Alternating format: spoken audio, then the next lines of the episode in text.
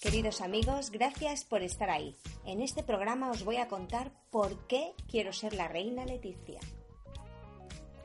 Ahora que la mayoría de la gente se está reincorporando a sus puestos de trabajo porque ya se han dado por terminadas las vacaciones en su mayoría, muchos tendrán que contar grandes experiencias, o no tan grandes experiencias, pero muchos tendrán que hablar o contarán sus aventuras veraniegas o simplemente sus anécdotas o lo bien que han descansado. La mayoría de la gente en este país suele veranear siempre en el mismo sitio. Muchos tienen comprado o alquilado un apartamento, un chalet, un bungalow en un lugar de playa o de montaña. La mayoría de la gente vuelve siempre al mismo sitio y eso es muy positivo, sobre todo para el sector turístico. Sin embargo, con el acceso a Internet y las ofertas turísticas que hay por todas partes, cada vez hay un mayor número de personas que les gusta variar, que les gusta probar sitios nuevos, que les gusta cambiar de ciudad e incluso ir a otro país. Tenemos millones de ofertas y a través de las redes sociales, de las páginas web en general del mundo digital recibimos ofertas e información y muchísimas ideas sobre sitios a dónde ir. A la hora de tomar una decisión sobre a dónde ir, cómo, cuánto tiempo, si es en España, si es fuera de España, pesa mucho la recomendación y la opinión que otros clientes tengan sobre el sitio si tienes un amigo que ha estado en determinado lugar, que ha hecho determinado viaje, que se ha hospedado en determinado hotel o apartamento y te dice lo bien que ha estado, es probable que tengas curiosidad y quieras probar. Si además la oferta es buena y entra dentro de tu presupuesto, pues muchísimo mejor. Los alojamientos turísticos, hoteles, apartamentos, etcétera, etcétera, deberían de estar encantados con las recomendaciones y la verdad es que lo están es muy importante para los hoteles el peso de las opiniones digitales hoy en día, tanto en las reseñas de Google como en otras webs tipo Booking, TripAdvisor, etcétera, etcétera. Así pueden obtener nuevos leads.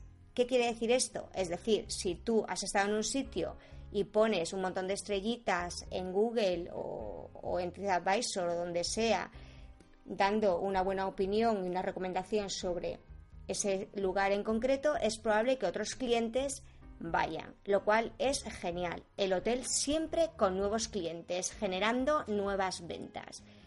Pero ¿qué pasa con esa parte de la población, esa parte de los clientes que todavía siguen yendo a los mismos sitios porque están contentos? Pues entendemos que eso es un cliente fidelizado y es un gran dato para un hotel, por ejemplo, saber que tiene un cliente que repite siempre en el mismo sitio, porque eso le da muchísima información sobre el índice de satisfacción del cliente, un conocido KPI para los que analizan marketing y ventas y sobre todo le está dando una retroalimentación de lo bien que está haciendo su trabajo. Para que un negocio crezca, siempre se dice que es importante tener nuevos leads, nuevos contactos que produzcan nuevas ventas, porque el cliente fidelizado, digamos que ya lo tienes. Pero atención, el cliente fidelizado es alguien al que no debes despreciar. Es más, deberías dedicarle un poquito más de tiempo de lo que tú te crees. Muchos analistas de ventas se preguntan, cuánto me he gastado o cuánto tiempo invierto en generar un nuevo lead en comparación con el tiempo que invierto o que pierdo, entre comillas, en conservar al que tengo. No es una comparativa muy agradable y estoy seguro que muchos de los analistas no se lo toman en serio, pero en realidad son dos capis muy importantes porque ambos miden la satisfacción del cliente. El cliente nuevo que llega y opina pero el cliente fidelizado que está y que lleva tiempo contigo tiene muchísimo más peso del que tú te crees. Muchos empresarios pueden pensar que el cliente nuevo es el que importa, porque siempre te va a dar nuevos datos y te va a recomendar a más gente. Además, viene, paga y se va. Nunca más lo vuelves a ver. El peligro del cliente fidelizado es que puede ver los cambios y a lo largo de los años puede comparar una temporada con otra. Puede comparar cómo está el servicio, cómo han ido disminuyendo las delicatessen en el desayuno o incluso cómo se va reorganizando el sistema. Hoy en día, el marketing digital orientado hacia las ventas habla mucho de la oferta personalizada. Es decir, se segmenta tanto al cliente que se busca ofrecer la oferta adecuada al cliente. Por lo tanto, cuando uno está buscando una oferta en Internet, es probable que le lleguen esas ofertas según su perfil, según el segmento que represente. Cuando ese cliente toma la decisión de ir, por ejemplo, a determinado hotel a pasar su periodo de vacaciones, es un nuevo cliente. Por lo tanto, es un cliente anónimo, un cliente que no se conoce y que llega por primera vez al hotel. Eso va a ser un potencial de ventas, porque ese cliente, si va a estar a gusto, va a recomendar a otro cliente. Pero ¿qué pasa con el cliente fidelizado? El cliente que repite en el mismo hotel. ¿Debería de ser este cliente un cliente anónimo? Es curioso porque cuando vemos algunas películas sobre hoteles de lujo, siempre el recepcionista recuerda al cliente. Entra por la puerta, le dice muchísimas gracias, señor Pérez, por volver a estar con nosotros. ¿Cuántos de vosotros habéis tenido esta experiencia?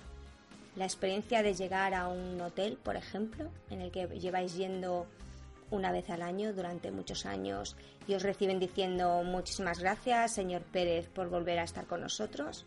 A mí me gustaría saber las estadísticas, pero estoy segura que esto no sucede tan a menudo como debería. Sí que es normal en un restaurante. Si tú vas a comer o a cenar a un restaurante durante mucho tiempo, en determinado periodo, es probable que crees un vínculo, una relación con los camareros o incluso con el encargado o el dueño del restaurante. Pero un hotel hoy en día es mucho más difícil. ¿Por qué? Porque es probable que haya mucho más movimiento del personal del que tú crees. Es probable que aunque no haya mucho movimiento de personal, la gente no te recuerda. Pero lo que más me sorprende es que el programa de software de gestión de alojamientos de esa empresa no te indique que ese es un cliente fidelizado. Por lo tanto, es un cliente que tiene nombre. La verdad es que la mayoría de los softwares de gestión hotelera sí que te dan este dato histórico y te dicen si un cliente repite o si es un nuevo cliente. ¿Por qué es interesante ese dato? Porque si es un cliente que repite, quiere decir que está satisfecho, pero también que puede tener determinadas exigencias. Pero lo más importante es que ese cliente puede tener una opinión mucho más certera que el nuevo cliente. Y si tú no estás dando el servicio que el cliente fidelizado espera por los años que lleva confiando en ti, la cosa puede ir muy mal. Cuando un cliente fidelizado vuelve al mismo lugar de vacaciones, puede comparar un año con otro y puede comparar si va a mejor o va a peor. Cuando eres un cliente fidelizado, observas los recortes en la cantidad eh, de sombrillas que hay en la piscina. Por ejemplo, empezaban con, con 12 sombrillas en la piscina, se han ido rompiendo y en vez de repararla, pues ahora resulta que solo hay 5 eh, sombrillas. Claro, el cliente nuevo no lo nota. El cliente nuevo va a la piscina y ve cinco sombrillas. El primer día se aguanta si no ha encontrado sombra y el segundo día se vuelve loco para llegar el primero y poder disfrutar de la sombra. El cliente fidelizado se sorprende y dice, ¿pero qué está pasando aquí? Hace 10 años había una sombrilla prácticamente por bañista y ahora resulta que nos tenemos que pelear aquí. El cliente fidelizado puede protestar, puede quejarse, pero realmente para la dirección del hotel esto no es un dato importante porque un solo cliente fidelizado no equivale a todos esos nuevos clientes que han estado poco tiempo y se han marchado y no han protestado. ¿Por qué este programa lleva el título de Quiero ser la reina de Leticia? Pues por una experiencia personal. Soy un cliente fidelizado de un hotel durante muchos años y me sorprende que después de tantos años todavía no me reconozcan por mi nombre. No digo que me reconozcan personalmente, porque muchas veces me he encontrado con diferentes empleados en recepción. Pero sin embargo, mi nombre debería de aparecer en su programa de gestión de reservas como former, es decir, como antiguo cliente. Y creo que ese es un dato interesante porque sería todo un detalle que el hotel me dijera muchísimas gracias por volver a contar con nosotros. Como cliente fidelizado, me gustaría no ser una persona anónima. Vale, entiendo los cambios, entiendo los recortes, entiendo que el personal no me reconozca. Pero cuando tú estás en un hotel mm, de más de cuatro estrellas, esperas que el cliente sea el centro del negocio. Es decir, si me gustaría tomar un café en una de las estupendas salas del hotel a una hora en la que todavía están desayunando los huéspedes, pero no se ha abierto la cafetería, poder decirle al encargado, mm, me gustaría tomar un café en esta sala, ¿sería posible? Y la respuesta debería de ser sí, por supuesto. La respuesta no debería de ser una explicación de no es el horario, no tenemos personal, etcétera, etcétera. Creo que da muy mala imagen para un hotel que un empleado de explicaciones. Pero además es que es un dato realmente innecesario para el cliente. Sobre todo cuando el cliente fidelizado se da cuenta de que antes esto no pasaba. El empleado es nuevo, el cliente fidelizado es anónimo. El empleado no sabe que ese cliente lleva muchos años viniendo. Se lo tienes que decir tú. Pero aún así, el servicio debería de ser exactamente igual. Pero el cliente quiere algo que un hotel de, lujo debería de estar dispuesto a dar sin ningún problema. No es normal que el cliente tenga que esperar a determinada hora o que incluso cuando el cliente obtiene su petición tenga que llevarse él mismo el café o lo que sea a la sala en cuestión. Vale que el camarero está ocupado, pero el servicio al cliente consiste en que el camarero termine ese servicio, porque para eso es un hotel de lujo. Esto no es un self-service. No estamos hablando de un Starbucks. Por eso me pregunto, y este podcast no tiene ningún sentido político, simplemente estoy analizando el grado de satisfacción de un cliente. Por eso me pregunto, si yo fuese la reina Leticia, ¿sería un cliente anónimo? ¿Se cumplirían todos mis caprichos y todos mis deseos? ¿Estaría el personal impresionado y encantado de poder ayudarme en todo lo que se me ocurriera? Es decir, si yo fuese un personaje conocido, famoso, rico, etcétera, etcétera, sea quien sea, ¿dejaría de ser un cliente anónimo a pesar de estar fidelizado?